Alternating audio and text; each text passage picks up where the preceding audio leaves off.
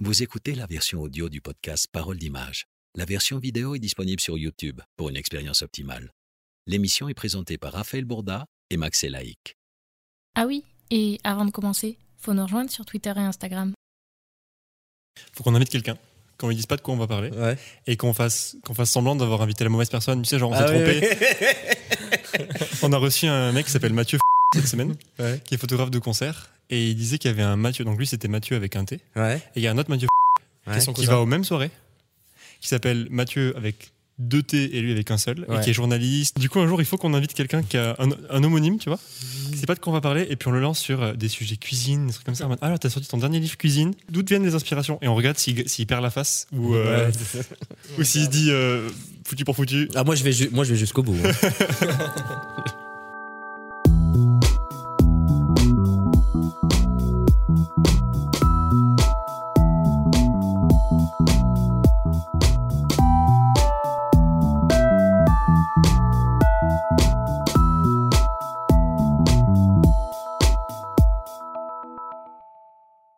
Euh, c'est toujours un plaisir de démarrer un, un épisode de Parole d'image. Aujourd'hui, je suis toujours avec mon pote Max. Comment tu vas? Eh ben ça va très bien. Ça va. J'ai pas de réponse originale à apporter aujourd'hui, donc ça va, ça va extrêmement bien. Je suis presque déçu. Aujourd'hui, avec nous, on a, on a Mathieu Misiraka. Euh, tu es chef-op, directeur de la photo. Ouais. On peut dire youtubeur maintenant ou pas? Ouf. Je sais pas, ça veut dire quoi, youtubeur? C'est quand on commence à gagner sa vie sur YouTube ou? On va dire donc que tu es sur YouTube aussi. Je suis sur YouTube. Voilà. Depuis Avant, avant j'étais sur les forums. Et puis maintenant, j'ai basculé sur YouTube. Ok, donc on va parler de tout ça. C'est, ça va être super intéressant parce que tu as pas mal, enfin, t'as la double casquette entre euh, entre directeur de la photographie et chef-op. Ouais. Euh, je pense que déjà pour caler ça auprès de tout le monde, la différence entre ces deux métiers, c'est Ah quoi? ouais, ça, c'est, toujours- c'est marrant parce que c'est toujours la question qui revient. ouais. Alors, en fait, y a, très, très sincèrement, il n'y a, y a- y a pas de différence. euh. Alors, certains vont dire que euh, directeur photo, c'est celui qui s'occupe de la lumière mais qui ne cadre pas. Et chef opérateur, c'est celui qui fait le métier de directeur photo mais qui en plus cadre. D'accord. Alors, euh, oui et non, parce que euh, aujourd'hui, euh, on peut dire dans ce cas-là, sur les films au cinéma, tous les directeurs photos sont des chefs-op, parce qu'aujourd'hui, les directeurs photos cadrent. C'est plutôt rare aujourd'hui d'avoir un directeur photo qui ne cadre pas, ou alors on est sur des gros budgets, sauf évidemment quand il y a plusieurs caméras, il y a forcément d'autres cadreurs. Téléfilm, long métrage, j'ai toujours cadré. Donc dans ce cas-là, euh, mais sur ma fiche de paye, il y a toujours marqué directeur de la photographie. Quoi. D'accord. Donc euh, si tu veux, c'est... euh, après, on dit toujours hein, de façon familière, tiens, c'était qui le chef-op sur le film Attends, tu vois, c'est, c'est plus rapide de dire directeur de la photographie, tu vois. C'est... Donc, moi, pour moi, il n'y a pas de différence. Euh, les choses ont beaucoup changé en 20 ans et elles continueront de changer. Et euh, aujourd'hui, directeur photo, chef-op, pour moi, c'est la même chose. Voilà, c'est celui, chef-op, c'est tout comme directeur de la photographie, de toute manière, c'est celui qui est responsable de l'image. En parlant de ça, du coup, en parlant de l'image, Ouais, la première question qu'on s'est posée avec Max quand on a, quand on a étudié ce métier, et donc tu es le premier chef-op qu'on, qu'on reçoit ouais. en parole d'image. Ah bah. Et, et on s'est demandé, est-ce que c'est un métier d'expression? Où tu vas pouvoir euh, t'exprimer et, et- et laisser libre cours à ton imagination et à pouvoir faire passer des, des, des messages euh, via la lumière ou, enfin, Ouais. ou dans lequel tu vas pouvoir mettre un peu de ton âme Ou est-ce que, tu est-ce que c'est un métier dans lequel tu vas devoir coller à des exigences et des cahiers des charges qu'un réalisateur va mettre en avant, par exemple euh, Alors pour te répondre, c'est les deux. Tout dépend des projets. Chaque projet est totalement différent au niveau artistique, euh, au niveau des contraintes, des charges, etc.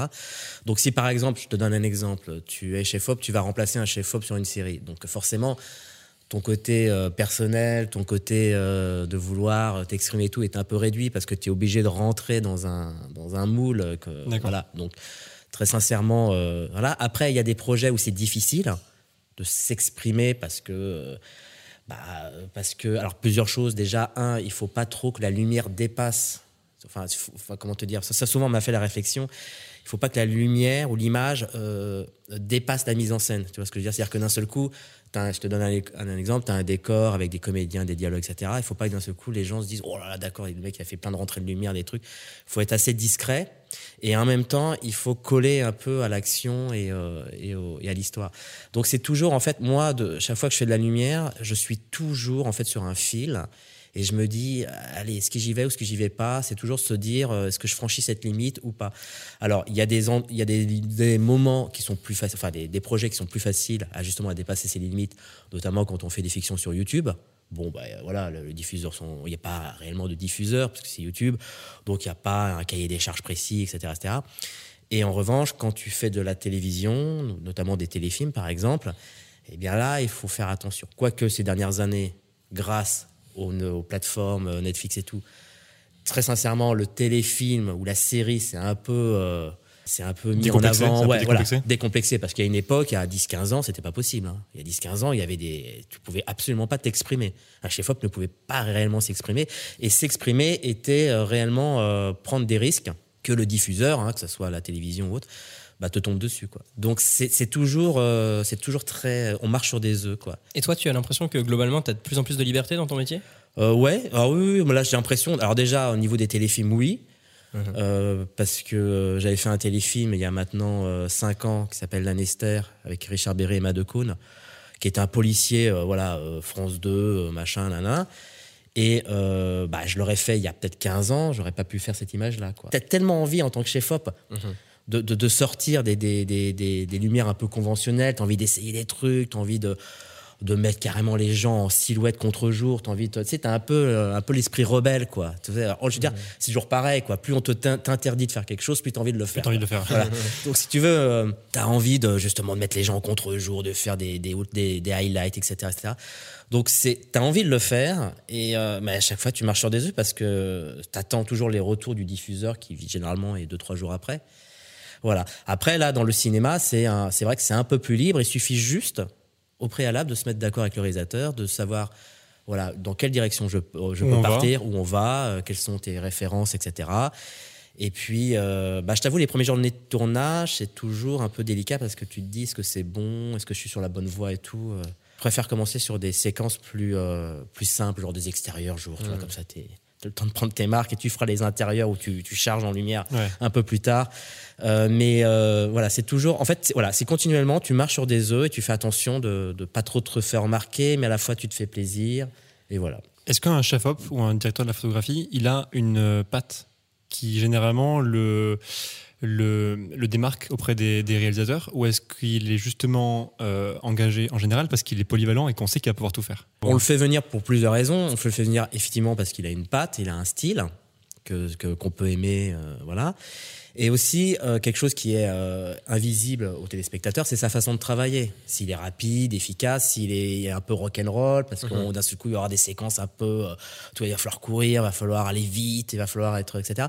Donc voilà, on le prend sur le côté, on va dire artistique, qui là pour le coup se voit, et pour le côté aussi de la façon comment il travaille, qui là très sincèrement est transparent pour le, le téléspectateur. C'est le chef-op quand même qui, qui est en charge de, de donner les solutions techniques. Oui, c'est- le dire, Aujourd'hui, on va bosser en LED parce que, Oui. parce que je bosse en LED et que. Oui, c'est-à-dire que en fait, c'est le, che- c'est le chef-op qui est, qui est responsable. euh, il est responsable du- des choix techniques. Donc, ça peut être des choix techniques, des, des- des réglages, mais tout comme des choix euh, matériels, de lumière, de caméra, etc. Donc, c'est, euh, en fait, il est responsable. Voilà, on te donne un projet. et Tu lis le scénario et à partir du scénario, il faut que tu euh, et par rapport aux équipes qu'on te donne, eh bien, tu dois réfléchir aux équipements que tu dois prendre, tant sur la caméra que sur la lumière, euh, faire des essais caméra pour choisir la bonne caméra, euh, la lumière, euh, tester des nouveaux projecteurs euh, pour faire telle ou telle ambiance, etc. Donc c'est un, voilà, un- film, c'est euh, trois mois de prépa pour un chef-op avant, quoi. Ah oui, Ah trois ouais. mois de. Ah bah oui, enfin moi, le, si on peut parler par exemple du, du film Le Visiteur du futur, euh, ah oui, j'ai même, enfin j'avais même euh, commencé à travailler six mois avant, quoi, sur les choix de la caméra, prendre des rendez-vous avec les loueurs pour savoir quelle est la caméra à utiliser par rapport à la- aux demandes et aux exigences euh, du cahier des charges du réalisateur. euh, voilà, c'est, c'est- il faut faire des essais à droite, à gauche. euh.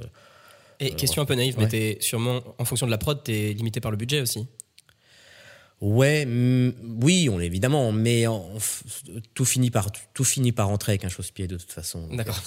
Avec un chausse-pied. Je veux dire, sur un long métrage, c'est toujours plus facile à négocier que sur deux jours de tournage. Donc, euh, quand tu pars sur six semaines de tournage, euh, bon, je, moi, je- moi, j'avoue, je suis très heureux parce que tout ce que j'ai voulu sur le visiteur, je l'ai eu. D'accord. Et c'est surtout aussi ce qui est très rare, parce que parfois, il y a aussi un truc, euh, généralement très peu de chefs-op vous le diront, parce que ça casse un peu leur côté un peu euh, chef-op. Mais il faut pas se leurrer, c'est que euh, bien souvent, tu n'as pas le choix. Parce que les productions euh, ont des, euh, des deals avec les loueurs. Donc on te dira, tu vas travailler avec un tel, avec un tel, et un tel et un tel, ils ont que ça et que ça. Et tu, Moi, j'ai eu la chance de pouvoir choisir la caméra dans le loueur que je voulais, de choisir ma lumière, parce que depuis euh, maintenant 6 ans, je travaille exclusivement qu'en LED. J'ai appris, euh, je me suis renouvelé là-dessus. Donc je travaille qu'en LED. Donc j'ai eu la chance de pouvoir euh, imposer mon loueur de, de lumière. Donc voilà, sur ce film, je, je- je suis, je suis rarement, euh, enfin je- en tout cas, il, y a- il est rare qu'un chef-op puisse choisir son loueur et ses équipements. Quoi. Voilà. J'avais vu ça sur, avec Netflix. Euh, comme quoi, si, euh, si les prods n'utilisent pas la caméra. Alors ouais, ça c'est un cahier des charges. Euh, Netflix donne un cahier des charges de dire voilà, vous avez droit à utiliser telle ou telle ou telle ou telle caméra. Sinon, ils n'ont pas le label du tout. Exactement. Ouais, ouais, ouais. Et Netflix, il a quoi comme rôle dans... C'est le producteur? Euh, Mm, ouais, c'est le diffuseur. ouais, c'est le diffuseur. Mais tu sais, j'ai envie de te dire, c'est pas plus mal, hein, parce que je, il faut pas oublier, il y a un truc. euh, Bon, là, ça va parce que au cinéma aujourd'hui, on travaille quand même avec des bonnes caméras et tout, mais il faut pas oublier qu'au début du numérique, il y a 15 ans, on s'est mis à faire du, du- du cinéma, hein, donc du cinéma euh, grand écran, hein, avec tout et n'importe quoi, hein, avec des petites caméscopes, des petits machins, des petits trucs. Et au final, euh, bah, ça arrivait qu'au cinéma, il y avait des films où techniquement c'était vraiment pourri, quoi. Moi, je dis que c'est pas plus mal que ne le coup qu'un diffuseur dise bah écoutez, euh, je suis désolé, mais moi, euh, votre caméra doit faire minimum 4K. euh, donc euh, tac tac tac, tu vois qu'il y ait des Qui impose des standards. euh, Oh bah oui, parce que enfin il faut, faut se rendre à l'évidence. Quand tu fais un film, ça coûte cher. T'aimerais pouvoir au moins qu'il soit au, au minimum en 4K, quoi. hmm. Hein, c'est pas, enfin, tu fais un film et généralement il va rester quand même dans les, dans les, sur les plateformes quand même un bout de temps, quoi. Donc euh, voilà, aujourd'hui, regarder du, du 4K sur des plateformes, c'est du luxe. Demain, ça sera un minimum, quoi. Personne voudra regarder des trucs en 1080. Je sais pas si sur YouTube aujourd'hui, tu regardes euh, tous les vieux clips, enfin, ou tu regardes parce que t'as pas le choix, mais ça te fait mal aux yeux, tu as les yeux qui saignent quand tu regardes un vieux clip qui a été tourné il y a 15 ans et que tu le regardes en En 360p. 700, ouais. Tu vois, en 360p, Mais, euh, quoi. Moi, j'ai fait des films, j'ai fait des clips, des beaux clips en 35 euh, il y a plus de 10 ans, et aujourd'hui, ils sont en 480p, quoi. Ça fait mal au cul, quoi. tu vois. Il y a ton nom dessous, t'es non. Ça, c'est tout. Effacez-moi ça. Et au cinéma, il y a les mêmes exigences qui sont à la hausse ou justement on a ce truc un peu stable euh, Non, il n'y a pas d'exigence. euh, c'est euh, c'est vraiment. euh, non, c'est pas comme Netflix. Tu, tu, tu fais ce que tu veux, mais j'ai envie de dire. Tout dépend, euh, tout dépend dans, dans- et justement ça fait aussi partie du rôle du chef op. Tout dépend de savoir dans quelle aventure tu vas être embarqué. Est-ce que tu vas être dans une aventure où tu vas pouvoir quand même te poser, mettre un- une caméra sur un pied et de prendre un minimum de temps pour faire un plan, ou est-ce que tu vas être tout le temps caméra au point, à courir partout, etc. Donc effectivement, en fonction des projets, tu vas choisir telle ou telle caméra, quoi. Et c'est tout à fait possible euh, de éventuellement euh, bah, de partir par exemple sur un hybride pour faire un film quoi. Si euh, on doit courir, si on est une petite équipe parce que c'est un petit budget, j'ai pas envie de me faire chier, même si j'ai le budget, d'avoir une grosse caméra et me faire chier pendant quatre semaines à porter des équipements alors que qu'on n'est pas nombreux quoi. Tu vois. C'est vraiment une question de voilà quels sont les, les- les moyens humains que tu as à ta disposition et en fonction de ça tu choisis ton matériel quoi. Mhm. C'est pas que le rendu au final. Il y a pas mal de petites questions en souterrain. Bah, c'est, il faut voilà c'est, C'est un, le c'est un piège. ensemble de paramètres qui Bah ouais, que- c'est le piège parce que si, si, si je sais pas, vous êtes deux, on est deux à la caméra, et enfin, il y a un chef op, un assistant caméra et un électro, tu vas pas partir avec euh, un camion rempli de lumière et une caméra qui pèse 25 kilos, quoi. Hmm. Tu, tu, tu vas être un escargot, quoi, tu- sur le tournage, tu vas pas. Donc il faut pouvoir s'adapter, euh, effectivement, au, au- au- comment dire, au- au- Aux conditions aux de- conditions de, de, voilà, de, technicien que tu as le droit euh, pour faire ce film, quoi. Il y a un jeu qu'on aime bien faire un peu plus tard dans l'émission, Ouais. mais là je pense qu'on va le faire plus tôt. Parce qu'on est en train de parler de, prod et de, et de matos et tout ça. On va se rendre, si tu veux bien, sur ton compte Insta. Ouais. Et euh, donc, Mathieu Misiraka avec 2T, hein, à Mathieu. Oui, c'est ça. Euh, je suis sur ton Instagram, je vais pas le regarder. Ouais. Et je vais descendre, et c'est Max qui va m'arrêter. On aimerait bien avoir une histoire. Ah, d'accord. Derrière, une image qui sera Stop. Celle-ci. Raconte-nous tout. Ah, tout. yes. C'était quoi ça? Eh bien, ça, c'est euh, donc une série, une web série, car je fais pas mal de web séries aussi, qui s'appelle Dark Story, qui a été réalisée justement par François Descraques. Et c'est ma première collaboration, justement, avec François Descraques, avant de faire Le Visiteur du Futur. C'est la Ah. première fois euh, qu'on travaillait ensemble. On, on s'était déjà entendu parler, on se connaissait de, de nom. Mais euh, c'est un, un super, c'est une super web série de je sais plus combien d'épisodes, six épisodes. Et euh, il y en avait euh, quatre qui étaient réalisés par Guillaume Lubrano et deux par François Descraques. Et moi, je venais de la part de Guillaume Lubrano, que je connais maintenant depuis 20 ans, et avec qui euh, je fais tous les projets de science-fiction. Et c'était notre première collaboration, et on a fait ce projet et qui, qui se passe dans une ferme. Voilà. Et voilà, c'était super sympa. Et il y a d'ailleurs le, le comédien du Visiteur du Futur qui est dessus, là, en amorce. Florian. C'est des photos de backstage en général que tu mets sur ton. sur Alors, ton moi, au début, j'ai mis pas mal de photos de, de capture, de capture d'écran, euh, de justement des projets euh, que, que j'ai fait. Puis après, là, ces derniers, derniers, mois, derniers mois, j'ai mis des photos un peu de, de Ah oui, backstage. quoi. effectivement. Celle-ci, par exemple, là, on voit. de- Ouf. Voilà. Là-bas, là, c'était sur le, justement, il y a quelques mois, sur le Visiteur du Futur. On est plus sur du 25 kilos que sur du. Alors là, 20 kilos, je, je- pour le coup, euh, parce qu'on l'a sous-pesée, elle faisait 25 kilos. quoi. D'accord. Ah, et, Et, pour euh, bouger ça, tu, te- Bah, figure-toi que j'ai fait de l'épaule hein, avec la config que tu, tu vois. peux faire de l'épaule. euh, J'ai fait de l'épaule, ouais. Ah ouais, faut aller à la salle euh, pour compenser Euh, côté. ouais, j'ai fait de l'épaule avec ça et ça faisait 25 kilos et, euh, et j'ai cru que j'allais pas tenir et en fin de compte, eh ben, bizarrement, Ça l'a fait. quoi. Ça l'a fait. quoi. J'ai même, fait. j'ai même fait de l'épaule en courant avec ça. Ah ouais Ah ouais. À la fin, tu Ouais. finis, t'es un. Ah ouais. Ah Parce bah. que t'as, t'es un t'as- monstre. t'as une stabilisation qui est intégrée ou pas du tout? Non, non, j'avais juste un easy rig, mais l'easy rig, c'est une genre de potence qui t'aide, si tu veux, à, à porter et ne pas avoir tout le poids sur les bras. Mhm. Mais tu, ton corps porte quand même euh, réellement 25 kilos. Quoi. T'as des anecdotes de, de tournage? Des, des anecdotes rigolotes ou des choses qui t'ont marqué où tu t'es dit euh, j'arrête ce métier ou, Ah ou, ou au contraire. euh, au contraire, L'extrême tout de suite, ou- j'arrête ce ou- métier. Ouais, ouais, non, non, mais, Ou au non, contraire, mais- j'adore non, ce non, métier. Non, non, mal. mais c'est, plusieurs fois, je me suis dit ça. J'ai dit, putain de métier, j'arrête, quoi. Franchement, je, si ça continue comme ça, j'arrête. Ouais. Je, me- je me, je me- alors, je me rappelle plus dans pourquoi je l'ai dit, mais je me, je me souviens de l'avoir dit au moins plus d'une fois déjà, quoi. Et après, il y a des trucs, tu fais et tu dis, waouh, quand même, quoi. Je suis vraiment, je fais vraiment un métier top, quoi. Donc c'est vrai, quoi. C'est, euh, c'est. euh, Alors après, je me rappelle tout- jamais trop, quoi. Ça se déclenche, c'est ce genre de réflexion, tu les as sur le set? Ouais, ou ouais, t'as pas le temps parce que t'es dans le rush et tu Non, mais t'es là, après, t'es euh, là, ça, ça, ça te traverse l'esprit en un quart de seconde. T'es là, tu dis, oh putain, c'est génial, quoi. C'était, oh. Par exemple, je m'étais dit ça sur euh, la, la- je crois que c'était la première saison de Métal Hurlant. On tournait dans les studios de Bucarest, là, à Castelfilm, là. Il y a, disons, des super gros studios. Et on tournait une, une séquence euh, d'un, voilà, euh, grand dîner et tout. Et il y avait plein d'acteurs américains et tout qui étaient connus.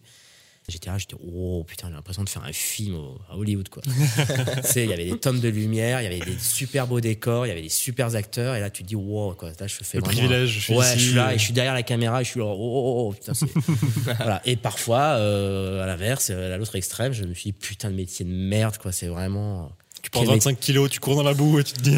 Ouais, c'est même pas ça, parce que ça, à la limite, bon, c'est fait partie du quotidien, mais il y a des trucs, parfois, des, des, des je sais pas, des. Quand Des tu sens que t'as pas la liberté, peut-être Quand tu sens que t'as- Ouais, ou. Ouais, non, c'est même pas tant alcoolique quand t'as pas la liberté, euh, ça. Est-ce que- est-ce qu'il y a du rush parfois, des tournages qui sont vraiment en retard, euh, des Ah trucs où oui. t'as la pression constante euh, Mais de toute façon, je vais te dire un truc. Moi, j'ai- c'est ça un truc euh, parce que bon, je, je fais quand même de- de- des petits projets euh, sur YouTube à du film cinéma, donc j'ai un éventail assez large. Et en fait, je remarque un truc, c'est que quel que soit euh, ce que je fais, eh ben, on est toujours dans le rush, quoi. On est toujours speed, on n'a jamais le temps de rien. Que t'aies 2 euros ou 5 millions pour faire un film, euh, t'as toujours le rush. Tu te dis, ok, bon bah j'ai compris. Enfin, quand, quand t'as goûté aux deux extrêmes, tu te dis, bon bah C'est tout le métier, quoi. finalement, je crois que c'est toute ma vie où je vais être dans le rush. Quoi. Donc voilà, autant, autant euh, s'en faire une raison et euh, voilà, on est tout le temps dans le rush. Donc quoi. tu l'as accepté à force. Je l'ai accepté et du coup, non seulement je l'ai accepté, mais pour vivre mieux ce rush, eh ben j'ai essayé justement de, me- de mon côté de trouver des solutions pour aller plus vite. Et notamment, par exemple, D'où cette euh, efficacité, euh. et notamment le travailler, de travailler en LED pour aller plus vite. Et, euh, et puis de me dire bon, allez maintenant, j'arrête de mettre des lumières partout. hein. Je vais mettre moins de projecteurs, mais à des endroits plus stratégiques Pour être efficace. plus efficace et puis euh, et puis je vais faire des lumières peut-être parfois plus naturalistes et puis euh, et puis au fin de compte bah, tu sais quoi au fin de compte on arrive quand même encore à faire des belles images malgré tout ça quoi Tu parles de, de prod euh, web c'est pour YouTube. Ouais. Tu parles de petite prod, de, tu parles de téléfilm, de Ouais. cinéma. ouais Il me semble que tu as bossé à la télé pas mal aussi. ouais Notamment pour euh, M6. ouais j'ai travaillé beaucoup pour M6 ouais pendant presque 15 ans Tout ce panel-là de, de, de, de toutes ces productions différentes, ce sont des opportunités qui se sont ouvertes à toi? Ou est-ce que c'est complémentaire et tu as besoin de tout ça en fait pour être, euh, pour être heureux et... Eh ben, pour te répondre, c'est un peu des deux parce que moi, je suis arrivé dans la télévision par hasard parce que euh, moi, j'ai toujours voulu faire de la fiction, mais je suis rentré dans la télévision parce que j'avais fait mon stage à l'époque de BTS et puis je suis rentré dans un flux, notamment celui d'M6 où il y a toujours beaucoup de travail à faire, donc euh, voilà. Et après, j'ai voulu aller faire de la fiction et je suis à un moment donné, j'avais un équilibre qui était sympa, c'est de faire de la fiction et de la télé. Et ça, c'était vraiment, vraiment top parce que c'est deux mondes différents et ça permettait un peu de casser un peu la routine. Et là, aujourd'hui, bah, la télé, j'en fais plus depuis au moins presque plus de cinq ans maintenant. Je fais plus du tout de télé. Alors peut-être que les gens ont dû remarquer via les réseaux sociaux que bah, Miziraka, il faisait que de la fiction, donc on va pas le faire chier à la télé. Or, c'est un tort parce que moi, j'aime beaucoup la télé. Ça me permettait un peu de trouver un peu un équilibre. Un juste milieu. Un juste milieu. C'était plutôt sympathique parce que euh, voilà. Et puis en plus, j'avais, j'avais, j'étais, j'avais, j'étais même dans une triangulaire parce que je faisais de la fiction, de la télé et je donne des cours. Tu vois. Donc si tu veux, euh, toi, t'as une vie, t'as as zéro routine, quoi. Mmh. Un coup tu fais de la fiction, un coup tu fais de la télé, après tu donnes des cours. Voilà. Bon bah aujourd'hui, euh, bon, je donne des cours et je fais de la fiction. Voilà, j'ai la télé qui a sauté. Et tu parles du coup de cette routine qui est cassée avec ces différents domaines parce que, parce que l'image est vraiment différente quand on... Ouais, puis c'est pas les mêmes gens, c'est pas les mêmes façons de travailler, c'est pas du tout la même. Ça n'a rien à voir, la, télévision et la fiction, c'est vraiment. Voilà, c'est dans deux mondes différents. Ça peut être les mêmes équipements parfois, Surtout aujourd'hui, parce que avant c'était sûr que c'était différent, parce qu'on était en argentique et en vidéo. Mhm. Là aujourd'hui, on est numérique partout, mais c'est pas du tout les mêmes façons de travailler, les mêmes, euh, tu vois. Les... Est-ce que tu as l'impression que ta multi-expérience là, elle te permet de, de diffuser un peu, euh, je sais pas, les compétences ou la technique de l'un vers l'autre euh, que ce soit de la télé, enfin des grosses productions vers les petites, ou l'inverse, moderniser les, les grosses productions Ah bah, Moi, je pense que grâce à la télé et l'expérience de télé que j'ai eue avant, ça m'a permis de travailler vite, parce que la télé, on travaille vraiment pour le coup ultra vite. Ah hein. oui. C'est euh, et puis euh, c'est euh, trouver toujours trouver des solutions. T'as zéro thune et tout. Donc je t'avoue, moi je suis content de mon expérience. Je la regrette absolument pas parce que dans la au cinéma, Mhm. bah je travaille vite, rapide. Tu vois, en disant ça, c'est pas péjoratif. C'est pas se dire bon, je vais vite, mais je fais de la merde. Non, c'est euh, c'est je fais vite, mais j'arrive quand même à des choses super beaux quoi. C'est c'est de Mm. trouver la manière la peut-être plus efficace parce que Ouais. tu as appris à la faire en direct à la télé et que... Oui, et puis tu tu tu tu- t'apprends à aller à l'essentiel quoi. Mm. Euh, Peut-être que tu n'as pas la réponse à ça, mais euh, pourquoi euh, il y a un tel clivage entre la télé et le web en matière d'image? Pourquoi est-ce que les deux se, se Ah. regardent un peu dans le blanc des yeux? Ah ouais, entre bah, je les te- je te- formats- ah ouais, bah tu sais quoi Tu trouves pas? Bah moi j'ai connu le clivage entre la télévision et, euh, et entre la télévision et le cinéma. Ouais. Et d'ailleurs, euh, bah, j'ai une petite anecdote, j'en ai ultra souffert parce que moi je travaillais à IM6 et je devais faire un, un genre de petit reportage sur un tournage de cinéma, tu vois. Et euh, je suis arrivé, ça je te parle de ça il y a 20 ans, hein. je suis arrivé avec ma caméra à l'épaule comme ça. Et, tout, et les gens me regardaient, euh, toi, du cinéma, étaient là, il fait de la télé. regarde, regarde, il. Alors que j'avais envie de faire de la fiction, et je me dis, putain, comment ils me traitent de- comme de la merde. Et en plus, c'était un chef-op très connu, hein, très connu. Hein, donc, je ne vais pas dire son nom, mais voilà, ils, sont, ils sont en mode, euh, voilà, Ouais. se foutaient de ma gueule. Et donc, tu sentais à l'époque quand même ce gros clivage, quoi, entre ceux qui font de la télé, qui font de la merde, tu vois, Mhm. et ceux qui font du cinéma, qui sont. Mais aujourd'hui, très sincèrement, ça c'est un peu, euh, les jauges se sont un peu, euh, sont un peu retombées parce que. euh, Parce que techniquement, il y a des rapprochements par ah, déjà techniquement il y a des rapprochements et puis dans la façon de travailler il y a aussi des rapprochements parce qu'on te demande on fait des films maintenant plus courts avec moins de journées de tournage avec moins de personnes donc d'un seul coup tu vois En fait, ces contraintes de temps, de budget et tout, elles sont partout maintenant. Donc ouais ça- partout. Donc les gens sont partout. adaptés. Ça, à moins que tu fasses un, film à 100 millions et encore je sais même pas quoi mais je savais pas qu'il y avait un clivage web euh, Non, je sais pas, c'était une question, je- non euh, je enfin je Moi, j'ai l'impression que les deux mondes se connaissent pas. Quand on regarde la télé ou les formats du web, j'ai l'impression qu'il y a très très peu de. À part des gens comme euh, Poulpe, par exemple, Ouais. qui, qui vont passer de l'un à l'autre entre Canal et, et- et YouTube. ouais J'ai l'impression que, à part Ouais, mais en fait, t'as l'impression que la télé essaie de se moderniser, mais je sais que la télé euh, flippe, quoi, parce que les jeunes ne regardent plus la télé, ils regardent YouTube, quoi. YouTube, tu l'as dans le creux de ta main, quoi. La télévision, euh, tu vois, elle est, elle est chez toi. C'est un meuble qui les- bouge pas. voilà, Euh. Souvent, les parents la regardent avant, avant que tu la regardes. Toi, YouTube, tu l'as, tu l'as dans le creux de ta main, quoi. Donc, c'est- quelque chose qui est plus accessible pour les jeunes. Et du coup, euh, voilà, il, il y a eu une multiplication des chaînes YouTube.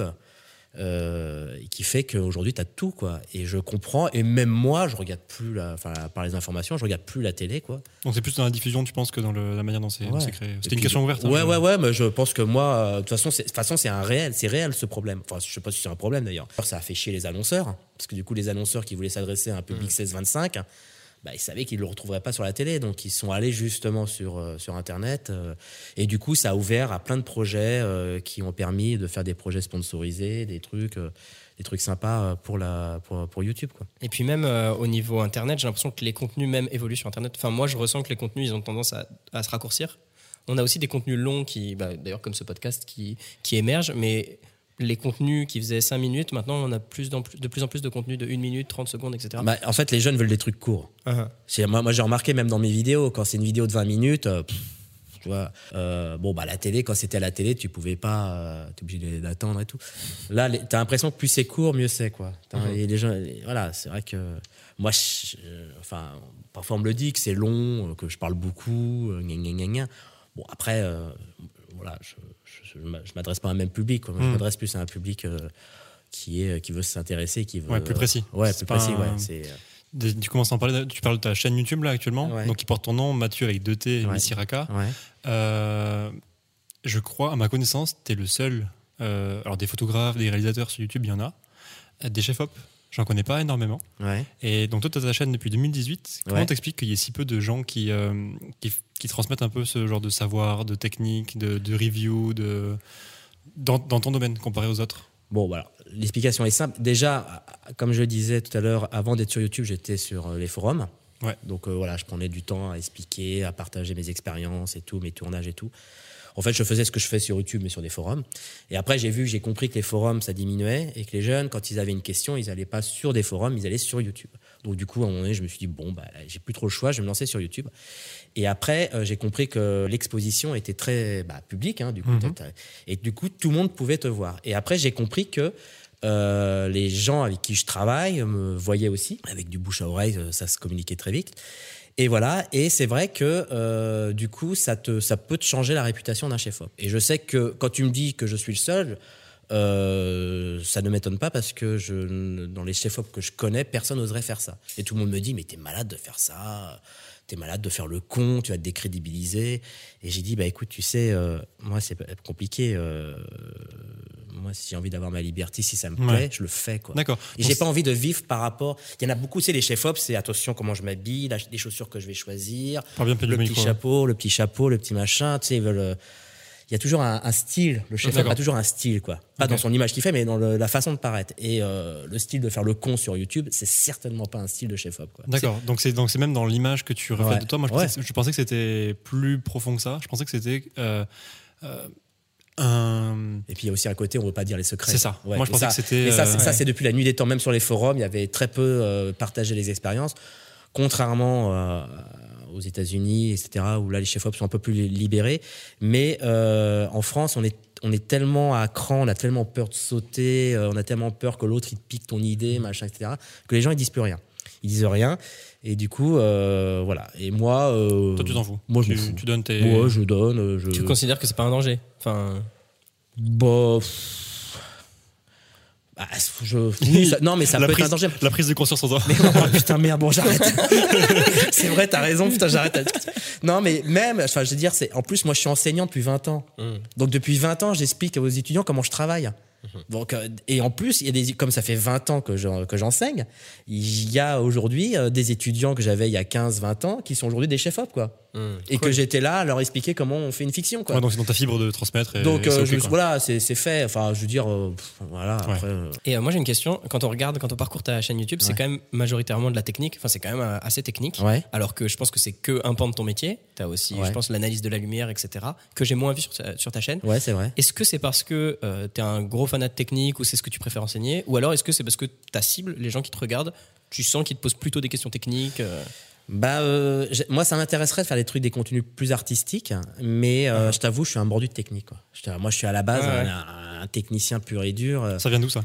Oh bah ça vient, euh, ça vient parce que je sais pas, de- depuis l'âge de 16 ans où j'ai toujours été fan de la technique de la caméra et et, et voilà et, et c'est vrai que même, enfin même dans, scolairement, j'ai toujours été plus, plus technique que littéraire. Donc je suis euh, voilà, je- l'artistique, je dis pas que je- j'en fais pas, j'en ai obligé d'en faire, mais voilà, je, je- d'abord c'est la technique et euh, je me protège bien, euh, je me gagne bien avec la technique et après je fais l'artistique quoi. Mais après sais l'artistique parfois je vais te dire un truc euh, quand on voit que quand tu commences un projet, on te dit ah tiens voilà j'aimerais bien que tu fasses cette image là comme sur le film. De te dire où est le rôle artistique parfois dans Ouais. des chefs parce que en fait, on te fait de toute manière, il faut pas se leurrer, on te demande de refaire ce que l'autre a fait. Et en pub, c'est pire. La pub, mais c'est- pire. Parce que déjà, en pub, euh, quand tu vas faire un. Quand on regarde ton showreel, les gens veulent voir déjà leur pub dans ton showreel. La pub, excuse-moi, l'artistique, euh, c'est c'est- c'est sans cesse, on a, voilà, c'est sans cesse répété. Tiens, voilà, voilà des, des, des références, fais-nous ça, quoi. Du coup, quand est-ce qu'on innove? Et ben quand il y en a un Comment qui, comment bah, bah, je vais te dire, quand il y en a un qui prend le risque de, de se dire tiens, je vais essayer ça, quoi. Alors soit le mec il se plante, on n'entend plus parler, Soit il crée une mode. soit il crée une mode et tout le monde fait la même chose, quoi. T'as tout le monde qui suit derrière. Ouais. Voilà. Mais c'est comme, euh, mais j'ai envie de te dire, il y, a- il y a un truc, je te donne une anecdote. Je sais pas si tu as remarqué, mais euh, depuis plusieurs années, tu sais, les pubs, c'est généralement sont un peu une image très laiteuse, euh, Ouais. très, euh, très, euh, Très, mis- très misty. Très Ouais, très- peu, peu contrasté, euh, tu vois, avec des désaturés, etc. Bah ça, c'est parce qu'un jour, hein, il y a un nain qui a fait un, un, un tournage en logarithmique avec un gamma logarithmique et qui a peut-être pas étalonné ou s'est planté et- planté et tout le monde, tout le monde a dit ah ouais cool, on va faire pareil, très doux, très doux. Et du coup. Quand je faisais de la pub, on me disait ça. Ah ouais, euh, tu peux nous faire là, comme le Crédit Agricole, une image très douce, très laiteuse et tout. Est-ce que c'est pas comme la mode en général, les vêtements, etc. T'as Bon, tout le monde qui se conforme, il y en a Bien un qui sûr. sort du lot, ça prend le contre-pied, Mais etc. exactement. Et- De toute façon, prends un film qui a été tourné aujourd'hui, prends un film qui a été tourné il y a 10 ans, dans le même thème, tu verras l'image, c'est plus la même. quoi. Hmm. Et dans 10 ans encore, on aura autre chose. Et ça, c'est assez passionnant. Et, euh, et aujourd'hui, on, on est par exemple sur des lumières très naturalistes qu'il y a 20 ans, on faisait pas. quoi. C'est quoi que Tu vois. t'appelles une lumière naturaliste Bah, c'est des lumières en fait qui. euh, tu regardes une- notamment des séries et tu te dis putain, mais t'as l'impression que c'est pas éclairé quoi. Tu te dis euh, c'est naturel, je vois pas d'effet, il y a pas de, tu sais, de, de light, de machin, c'est très naturel et tout. Et en même temps, tu te dis putain, mais ouais, mais c'est quand même très beau. Quoi. Ça marche bien. Ça marche bien quoi. Tu vois. Donc on est aujourd'hui plus naturaliste alors qu'avant, il y a même 40 ans, on regarde des films. Les comédies, euh, t'avais sur le mur euh, trois ombres, euh, c'était vraiment très théâtral, l'éclairage très théâtral. Là, on est sur des côtés vachement plus euh, naturalistes, plus, mais quand même beau, avec un- une recherche d'une esthétique. euh, voilà. Donc, est-ce qu'on est plus précautionneux? Est-ce que c'est plus précis qu'avant, quelque part, ou c'est juste d'autres codes? Non, je pense que c'est d'autres codes. Ok. Ouais. Et il y en aura encore dans 10-20 ans des nouveaux, quoi. Tu vois, euh, il y avait euh, la fameuse, euh, le fameux, euh, comment dire, le, il y avait la fameuse mode de l'étalonnage, tu sais, orange and teal, là, tu sais, les côtés euh, visage chaud, euh, background froid, tu vois. Ouais. Euh, Il y a eu cette mode-là, il y a eu, euh, il y a Ah, eu c'est un peu passé de mode, ça, je crois. Ouais, l'impression qu'on ouais, est sur la fin, là. exactement, Ouais. exact. C'est ce que je me faisais la réflexion. je me Ouais, dis, ouais. oh putain, aujourd'hui tu fais un étalage comme ça, ça fait vraiment. euh, En fait, c'est peu- toujours utilisé dans les grosses productions, mais c'est bien fait. Oui, Ouais. et c'est discret. C'est subtil. discret. C'est bah ouais. discret, c'est pas pff, comme ça, quoi. ouais. C'est très discret. Et c'est vrai que bon, quand c'est un peu grossier, tu dis, oh, ok, d'accord, ça fait un peu, un peu low cost, quoi. Tu suis euh, dans ton métier la technologie, forcément? Ah oui. Euh, dans le cinéma, il y a des choses qu'on fait, enfin, des les choses qui se font maintenant sont absolument extraordinaires. Ouais. Parle, notre- alors j'ai perdu le nom, mais comment on appelle les, euh, les décors avec les écrans LED maintenant Ah qui oui. suivent euh, Ça porte un nom? Que Euh, j'ai bah, plus. c'est Studio à LED. Moi, Voilà. J'ai j'ai tourné récemment pour le Visiteur du Futur. On a fait tous les, toutes les séquences bagnoles. Ah, super. Dans On les, a, studio on les a fait à Studio à LED, quoi. Donc Avec euh, c'est- des écrans sur les côtés, au-dessus, là, comme là. Et euh, voilà, on a fait ça. Qui- C'est hyper, euh, hyper moderne. On est sur le début de ça là? Ah oui, on est sur le début parce que entre, je peux même te dire que entre, euh, parce qu'on a dû faire des essais hein, avant le tournage, quelques mois Mhm. avant le tournage, entre les essais et quand on a tourné, c'était d'ailleurs le dernier jour de tournage. Trois mois plus tard, c'était déjà même plus déjà les mêmes écrans, ils avaient changé. Quoi. Comment tu fais pour être euh, à jour? Dans un métier où tu dois connaître les caméras, les lumières, les, les, les LED que tu utilises, les, Les essais. écrans, les... Les essais. Mais c'est, mais c'est permanent en fait. Ah, ça, ça va bah, tellement mais vite mais- que. mais non seulement c'est permanent, mais c'est plus qu'avant. Tu prends l'exemple. euh, par exemple, tu prends, il y a- on va prendre l'exemple il y a 40 ans. Quoi. Comme ça, on est loin, loin, loin, loin du numérique et de la LED. Il y a 40 ans, les projecteurs, c'était toujours les mêmes. hein, c'était du tungstène. Et puis de toute façon, même si on sortait un autre projecteur, c'était toujours du tungstène à l'intérieur. Euh, les caméras, bah, les caméras, elles ont fait presque un demi-siècle d'utilisation. Les Arri 3, euh, les 535 BL, etc. C'est des caméras qui ont, qui ont été utilisées longtemps. Donc il y avait peu d'évolution technologique. Ouais. Après, dans les débuts des années 2000, il y a le numérique qui est arrivé. Et alors là, c'était la foire à la sortie des caméras. T'en as une qui sortait tous les six mois. Mhm. Et là, depuis cinq ans, euh, même un peu plus de cinq ans, c'est la lumière. Tu as des projecteurs en LED qui sortent tous les deux mois, tous les deux jours, tous les 15 jours. Donc si tu veux, c'est à un moment donné, c'est euh, bah, c'est comme si un logiciel se mettait à jour tous les jours et non pas tous les ans. Mais est-ce que tu as une veille en plus à faire de savoir que dans six mois, il y a quelque chose qui va sortir et que. Est-ce que tu essaies de prendre de l'avance ou c'est vraiment par ton métier que. Ah non, as- moi j'essaye toujours, en tout cas à la lumière, parce que la caméra, ça y est, là on est un peu à l'épaule de courbe, on est un peu stabilisé, on va dire. Ok. Alors qu'à un moment donné, c'était, on était carrément dans la, la, la, la montée, là. Là, ça stabilise au niveau de la caméra, mais en lumière, la lumière, ça, ça évolue. En, en- là, on est sur, là, on est sur la pente. Donc, très sincèrement, euh, pareil, à chaque fois que je fais un projecteur, j'ai, euh, chaque fois que je fais un, un projet, j'ai toujours des nouveaux projecteurs D'accord. que ah je oui. teste. Euh, Ah oui, sur le visiteur, j'ai j'ai utilisé des projecteurs où j'étais le, le- le premier à l'utiliser parce que euh, il fallait absolument ce projecteur parce que justement pour la nuit j'avais besoin de faire ça, ça, ça, ça. Donc à chaque fois et à chaque fois même sur les téléfilms d'avant, etc. À chaque fois j'avais des, des nouveaux projecteurs qui étaient généralement même en bêta test, quoi. Tu vois, c'était des prototypes et tout Qui n'était même pas commercialisé qui encore. n'était même ouais. pas encore commercialisé, que je testais et que euh, voilà, donc c'est, euh, on est toujours à la pointe parce qu'aujourd'hui, euh, il y a des trucs qu'on attend en tant que chef op. Par exemple, je te donne un exemple, les lampes qu'on met dans les lumières domestiques Mhm. en LED, mais ça fait des années qu'on les attend, quoi. On était- On était encore oui. en train de. Ça fait des. Alors que c'est un truc, tu vas à Leroy Merlin, t'en trouves, quoi. Bon, sauf que, le- évidemment, le, le rendu des couleurs est un peu dégueulasse. Mais de façon professionnelle, ça fait un bail qu'on attend ça, quoi, tu vois. Et là, c'est sorti, grâce à Astera et même à Puture, ça c'est sorti et ça nous a simplifié la vie. Et je les ai tout de suite utilisés sur le dernier tournage que j'ai Donc, fait. C'était pas possible d'utiliser des vraies lumières domestiques. On a quelque chose de pas Bah, homogène, de pas. Tu les utilisais, mais en tungstène. Alors, il fallait mettre un bout de CTB, il fallait mettre du neutre. euh, Ah. Faire des allumages, c'était compliqué. Synchroniser tout ça sur une table, c'était compliqué. Là, euh, là c'est sorti il y a, enfin, il y a peut-être maintenant un an, mais euh, tu vois, ils ont sorti les LED, les- enfin les ampoules que tu mets dans les lumières domestiques. C'est tout con, mais Mais ça pas. n'existait pas, quoi. Tu vois? Et moi, ça m'a, euh, là sur le film que j'ai fait, ça m'a, ça m'a grave, euh, ça m'a grave servi, quoi. J'ai fait que je me suis servi énormément de ça, quoi. Tu dis qu'on plafonne en, en termes de nouvelles technologies sur les caméras, qu'on est Ouais. arrivé à une espèce de palier. Ouais. Euh, c'est parce que ça nous ça intéresse plus euh, les, les, les, les prods Ou c'est Bah, c'est la technique qui commence à brider ou Bah, c'est... c'est- C'est-à-dire que là, on, voilà, on a misé tout sur le CMOS, le capteur CMOS. On a fait le choix de se dire on va travailler en CMOS, qui est pour moi un bon choix. Mhm. Et euh, bon, bah voilà, euh, quand tu regardes les, les mises à jour, ne serait-ce que chez Red, les premières mises à jour de capteurs étaient flagrantes. Aujourd'hui, on discute sur un poil de cul. Quoi. Tu vois, c'est, c'est vraiment, on, on commence à arriver un peu à saturation. En revanche, là où ça grimpe, c'est non pas sur les grosses caméras, mais c'est plutôt sur les petites caméras, les Mhm. petits hybrides, les machins. Les Blackmagic, Les. Blackmagic, les, les, les Panasonic, les Sony, tout ça, ça commence là, ça commence à, à monter. Et, je, et contrairement à ce qu'on peut penser, parce que je me prends des tonnes de réflexions sur ma chaîne en disant oui. euh, Règle les comptes, vas-y, règle les comptes. non, non, mais c'est parce que bon, je réponds pas. Je pose des critiques sur des petites caméras. Mhm. Alors tout de suite, on me dit ouais, c'est le chef-op qui a peur de la nouvelle technologie. Ça. Non, justement, moi, je rêverais de travailler avec des caméras qui sont petites, des petites Mhm. caméras, parce que, euh, excuse-moi, mais porter 25 kilos, euh, Ça va bien deux secondes. ouais. et ben, ça sera simplement peut-être plus léger et pour le coup plus intéressant pour des petits projets euh, avec moins de budget, quoi. C'est nous on le voit d'ailleurs dans les petites prods à plus petit budget. On le voit par exemple sur les sur les systèmes de stabilisation Ouais. qui avant prenaient le harnais ou avec les, les espèces de, Ah bah de oui. harnais qui passent au-dessus de la tête. Ouais. Et, et là on a par exemple Célestine qui tient un, un Ronin euh, RS2 à une main et qui fait des plans qui fait des plans stables. Euh, ouais, on voit Ouais. quand même que la technologie elle va nous faciliter beaucoup la vie. Ouais. Jusqu'où ça va aller, tu penses? C'est une question Ah complètement bah ouverte. moi, moi, je, moi, je rêve. Moi, je te dire un truc. Contrairement à ce que beaucoup de personnes pensent, c'est que j'aimerais faire un téléfilm comme ça, quoi, dans cette config-là, quoi. Ok. Mais Avec une- vraiment une petite prod et mon, enfin pas une petite, forcément une petite à- prod, mais une- des équipes. Moi, déjà, je, je, je, je savoure de travailler, lé- de travailler, de travailler de façon légère euh, au niveau de la lumière. D'accord. J'aimerais faire la même chose sur la caméra, quoi.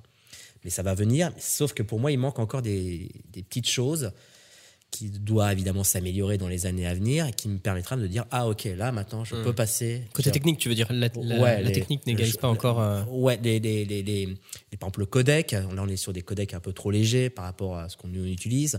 Alors il y en a pour certains, ça leur semble suffisant, mais très sincèrement, quand tu regardes avec une caméra plus évoluée, tu vois quand même la différence. hein, la façon comment le, le, le, le- le- signal vidéo va être compressé.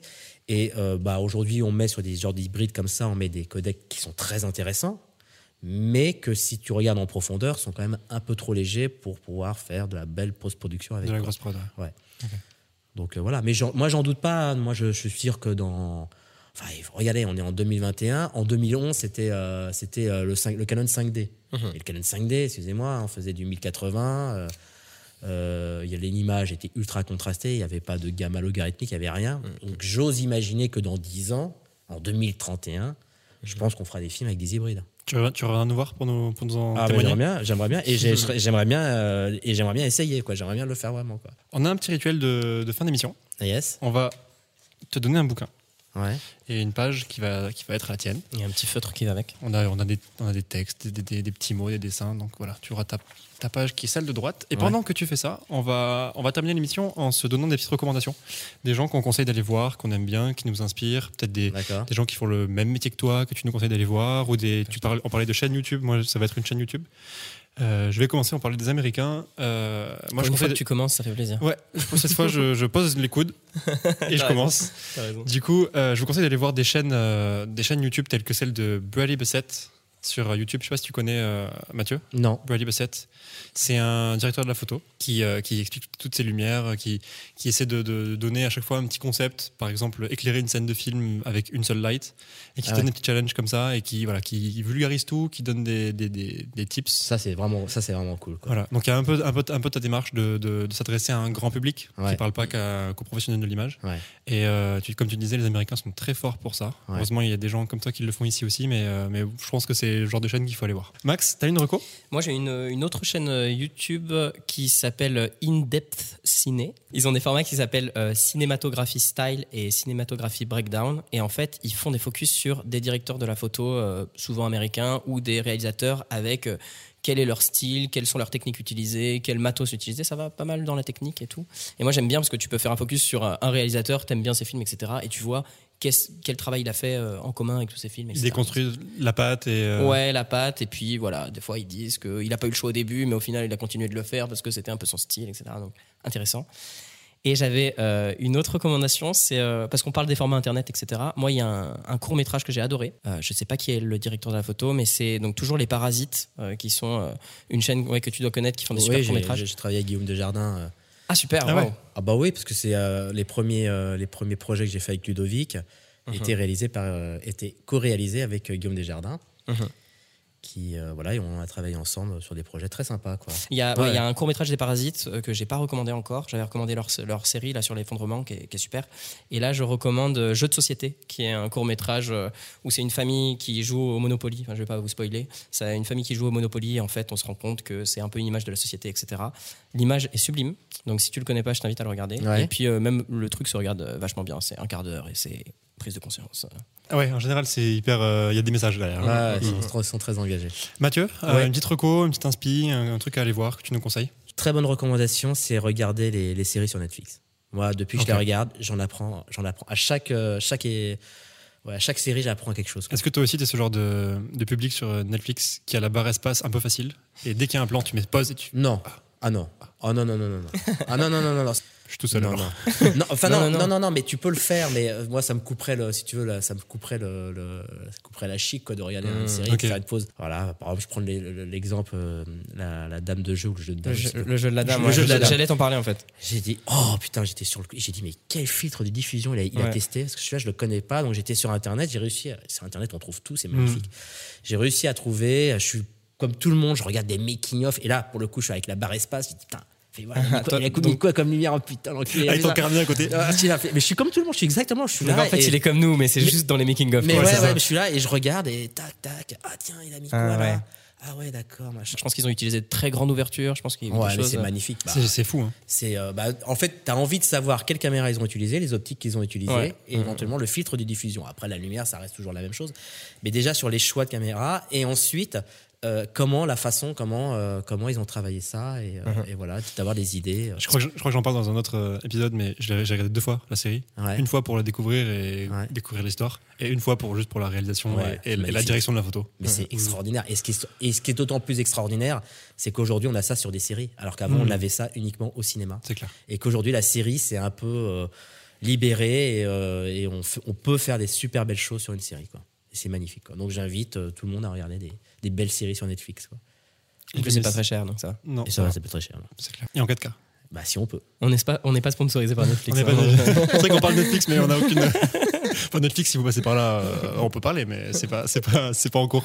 yes. Mathieu, on était ravis de Bah, te écoute, moi recevoir, de aussi. parler un peu de technique, de parler Bah, un peu écoute, de ta c'était chaîne, un- de ton ouais. métier, de, de, de, de- de tes vies multiples. Ouais. J'espère que tu t'es régalé aussi, Ouais, que les ouais, gens ouais. prendront du plaisir à nous voir et Bah, qu'ils iront j'espère. voir un peu tout ce que tu fais. Bah j'espère. C'était un plaisir. Super. Merci Mathieu. beaucoup. Merci Un grand merci. toi. Ciao. C'était Parole d'image. À bientôt. Ciao, ciao.